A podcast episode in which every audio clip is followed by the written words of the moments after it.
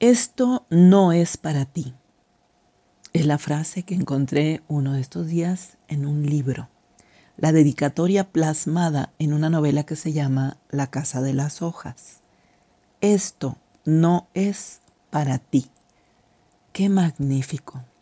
Cuando te dicen esto no es para ti al abrir un libro, es casi seguro que vas a querer leerlo de inmediato, como que no es para mí. ¿Por qué?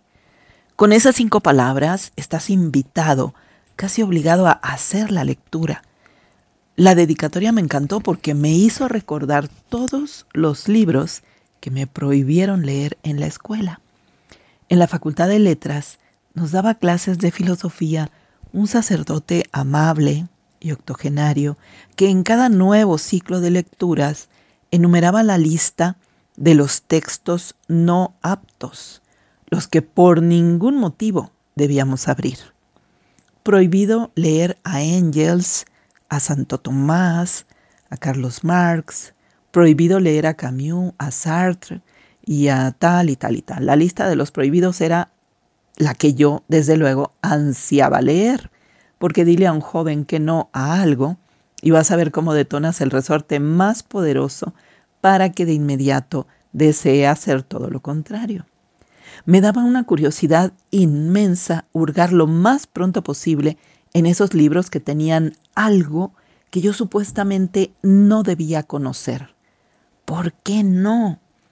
Además, la tentación de poner los ojos en esas páginas censuradas aumentaba porque, sumado al mandato verbal de no leerlos, los tomos proscritos estaban en una sección aparte en la biblioteca escolar en las últimas filas de los libreros, como recibiendo un castigo, ser relegados por sus ideas, por los conceptos que contienen.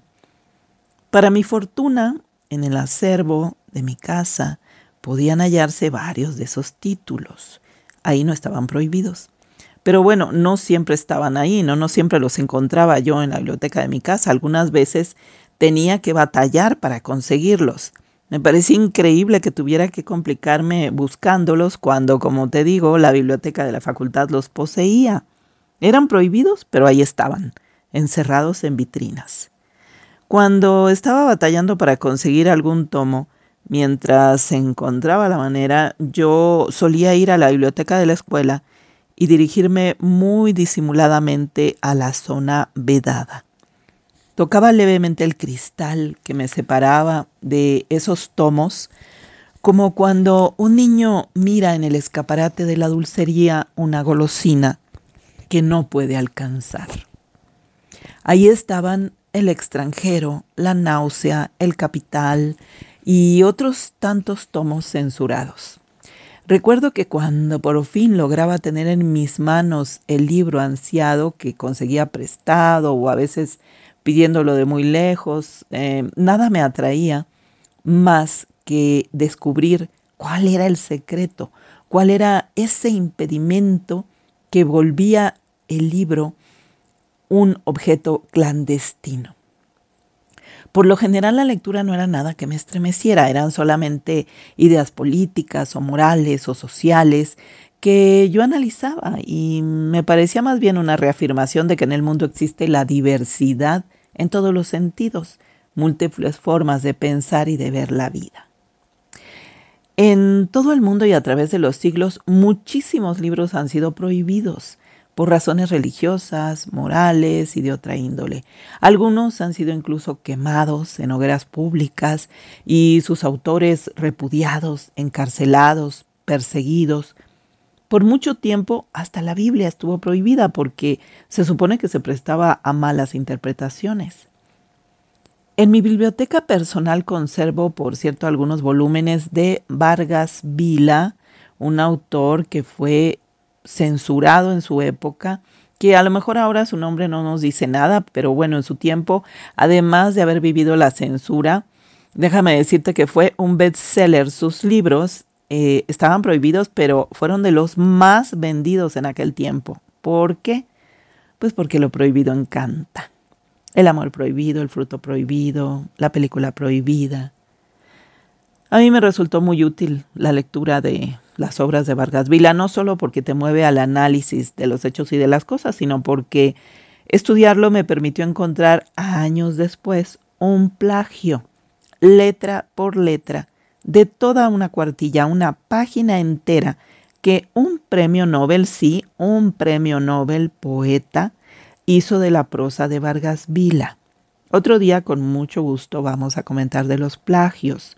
Pero bueno, por ahora prosigamos con este tema. Estamos hablando de la censura que se ha impuesto sobre ciertos libros, pero también hay que señalar que a veces lo que se hace es omitir pasajes, es decir, se permite la publicación de la obra, pero primero se le cercenan fragmentos que alguien puede considerar inapropiados por más de alguna razón. Por ejemplo, una muestra entre tantas. Vamos al diario de Ana Frank, el que fue escrito por esta niña judía que murió víctima del holocausto en la Segunda Guerra Mundial. Su padre, Otto Frank, decidió publicar el diario, pero también consideró que tenían que omitirse de dicho texto algunos párrafos que no eran muy convenientes a su parecer. Por ejemplo, párrafos que aluden a la menstruación, a la sexualidad, a lo que Ana opinaba de los hombres, algunos comentarios de ella sobre su madre. Y es así como por mucho tiempo permanecieron inéditos pasajes como este que te voy a leer a continuación, dice así.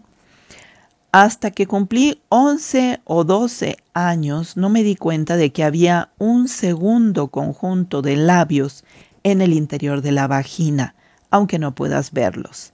Lo que es aún más divertido es que pensaba que la orina salía del clítoris, dice Ana en su diario. Le pregunté a madre una vez qué era ese pequeño bulto y me dijo que no lo sabía. Hasta aquí lo escrito por Ana. Donoto consideró que no era correcto que su hija mencionara los genitales cuando, pues si miras bien el asunto, te das cuenta de que el texto de Ana lo que hace es revelarnos la psicología y las inquietudes propias de una jovencita de su edad. Por fortuna, en años recientes se publicaron las partes censuradas del diario de Ana Frank y ya tenemos el documento completo. En general, sabes, hablando de este tema de la censura en los libros, me pesa mucho, muchísimo, que la decisión de terceras personas haya aniquilado, en muchos casos, miles y miles de veces, la posibilidad de que valiosas manifestaciones del pensamiento humano se conozcan, solo porque alguien consideró que tal o cual concepto o imagen no eran correctas para algún régimen o para las normas impuestas en una época. Ya sé que las reglas las dictan los vencedores, pero es una pena que se pierdan tesoros a causa de una discordancia. Te cuento un caso que conozco de cerca. Al morir una artista, una persona que era cercana a ella consideró que no era prudente que salieran a la luz pasajes reveladores de la vida de esa artista, cuestiones que ya había notado en su diario, que a esta persona le parecieron fuera del lugar, ¿no?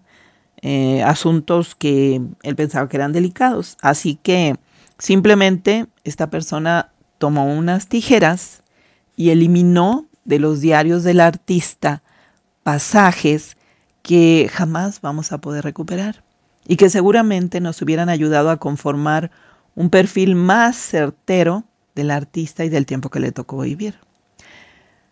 Además, bueno, esas páginas que fueron cercenadas, destruidas para siempre, pues eran arte literario, una prosa deliciosa, muy bien trabajada por lo que se ve, por lo que sí se conoce de los diarios de este artista pero bueno, toda esa prosa, todas esas páginas cortadas desaparecieron para siempre. Demostrado está que todo ser humano tiene el poder de destruir lo que otro ha creado, para bien o para mal. Shakespeare dijo, hereje no es el que se quema en la hoguera, hereje es el que la enciende. Estoy en este momento leyendo un libro que estuvo prohibido durante siglos y veo que no tiene más que unas recetas herbolarias que son casi poemas por las palabras, por los ingredientes que intervienen en las preparaciones. Y pues sonrío ante el ingenuo temor que en el pasado se tuvo hacia libros como este. Como dije antes, demostrado está que prohibir no siempre logra frenar un impulso, una voluntad. Prohibir, al contrario, despierta el interés por aquello que se te niega. Entiendo que las normas organizan a una sociedad, la mantienen en armonía, pero pueden resultar ser un yugo asfixiante. No hay nada más disfrutable que la libertad de leer. Soy Magnolia Rivera, muchas gracias por escucharme, por seguirme, por compartir y ya sabes que me encuentras en las redes como uno Magnolia Rivera, en Spotify, YouTube, Facebook, Instagram y Twitter. Muchas gracias.